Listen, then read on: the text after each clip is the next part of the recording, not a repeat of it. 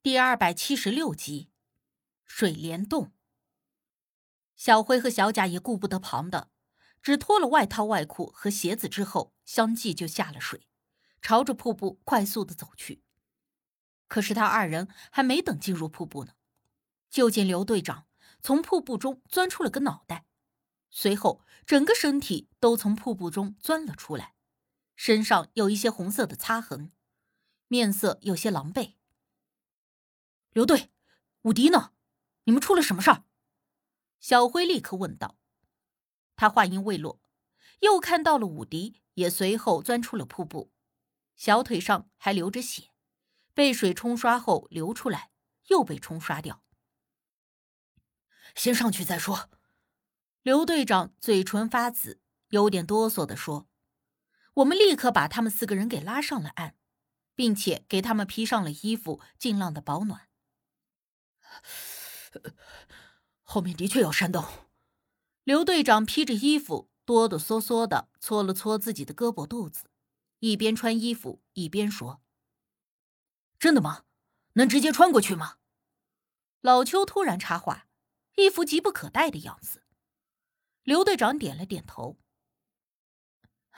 应该可以，山洞应该是直线，我们看到前方有些光亮。”应该可以穿过去，但是里面的坑洼很多，又看不到水里的情况，有点危险，而且水温特别的低。如果我们不能快速的穿过去，怕是会得低温症。那我们快点走过去不就好了？老邱不以为然。刘队长没再说话。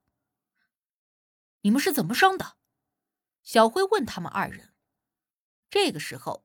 武迪也稍微的缓过点劲儿，他也有点发颤的说：“里面，里面有一些坑，水下有一些坑，有深有浅。我不小心掉进了一个坑里，那个坑非常的滑，水又很浅，没法游泳，掉下去自己就很难爬出来。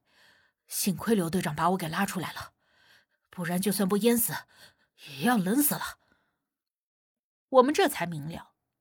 原来刚才武迪的绳子突然倒退，是因为他掉进了坑里。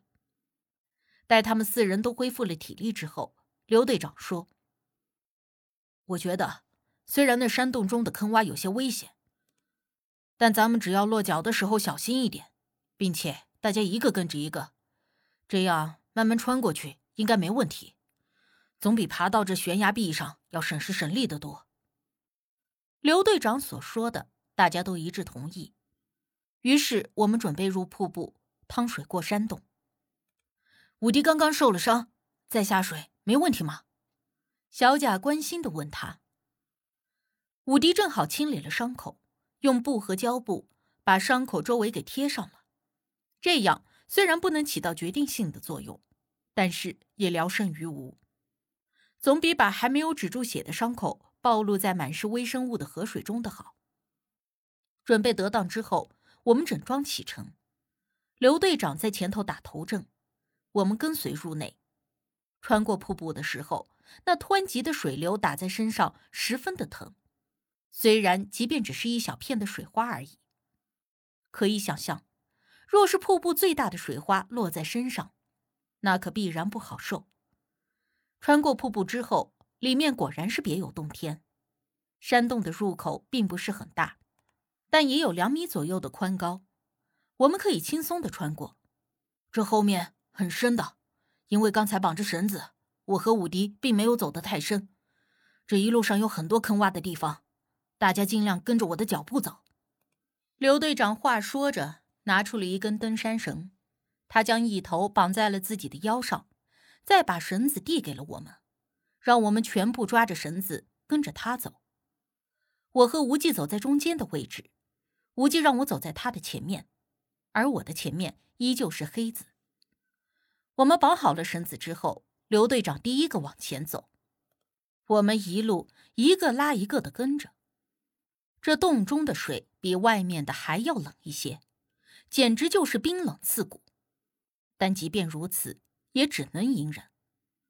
只是没过多一会儿，我就开始打寒颤，冷得全身发抖。我去看其他的人。虽然有些没有我这么严重，但也同样脸色十分的难看。再加上手电筒的冷光映照下，白色的皮肤惨白发青。这有一个坑，刚才武迪就是从这里摔下去的，大家千万小心，顺着边上走。刘队长走在前头，还不忘回头提醒我们。我跟着队伍向前走了几步，果然察觉到了水底的坑，有的是比较平缓的，像是一个盘子的形状。虽然会有略低的地势，但是幅度并不是很大。但有的坑却像是碗一样的形状，一脚探下去都不见底。这这山洞还有多久？多多多久能走到头啊？老邱忽然问道，语声发颤的样子，应该也是冷的不行。这山洞可是贯穿了这座山，少说也得百八十米的，而且前面那光亮越来越近。快了！只有黑子回了他一句：“我我我不行了，我冷得全身发抖，身上一点力气都没有，我我走不动了。”老邱在前头驼着背，一边说，同时也越走越慢。他站在队伍靠前的位置，而他这么一墨迹，不但拉低了前方刘队长他们的进度，也使得我们后面的人无法快速的前进。耽搁了整个队伍的进程。你要是走不动，就去最后面，大家拖着你走。再这么磨叽下去，大家都冷死在这里了。我本来就冷得浑身发抖了，还被他拖慢了进度，当即就气不打一处来，毫不客气的怼了他一句。而一听要到最后面去，老邱又立刻没了动静，而且还加快了一些步伐。我瞅着他那样子。不免轻哼了一声，回头对无忌低声的吐槽：“他就是不被怼就难受。”无忌看着我摇了摇头，小辉在后头偷笑，但那笑容到嘴边也显得有些僵硬。我看了看手表，我们已经走了差不多十分钟了，但也不知道究竟走了有多远。整个山洞除了出口的光和我们手电的光。就没有其他任何的光线，在这样周围黑暗的空间下，很容易就失去了对方向和距离的感知力。快到了，无忌就好像能够听得到我的心声似的，在我身后突然道：“我听着他说话，气息平稳，不像是我们其他人都带着颤音的，不禁奇怪的回头看了一眼，见他面色如常，果然。”如其他人不同，我们一个个冷得嘴唇发紫，脸色发白，说话都语不成句的带着颤音。但是无忌却依旧面色如常，甚至双唇还带着微红的血色，好像这山洞中冰冷的水没能对他造成任何的影响。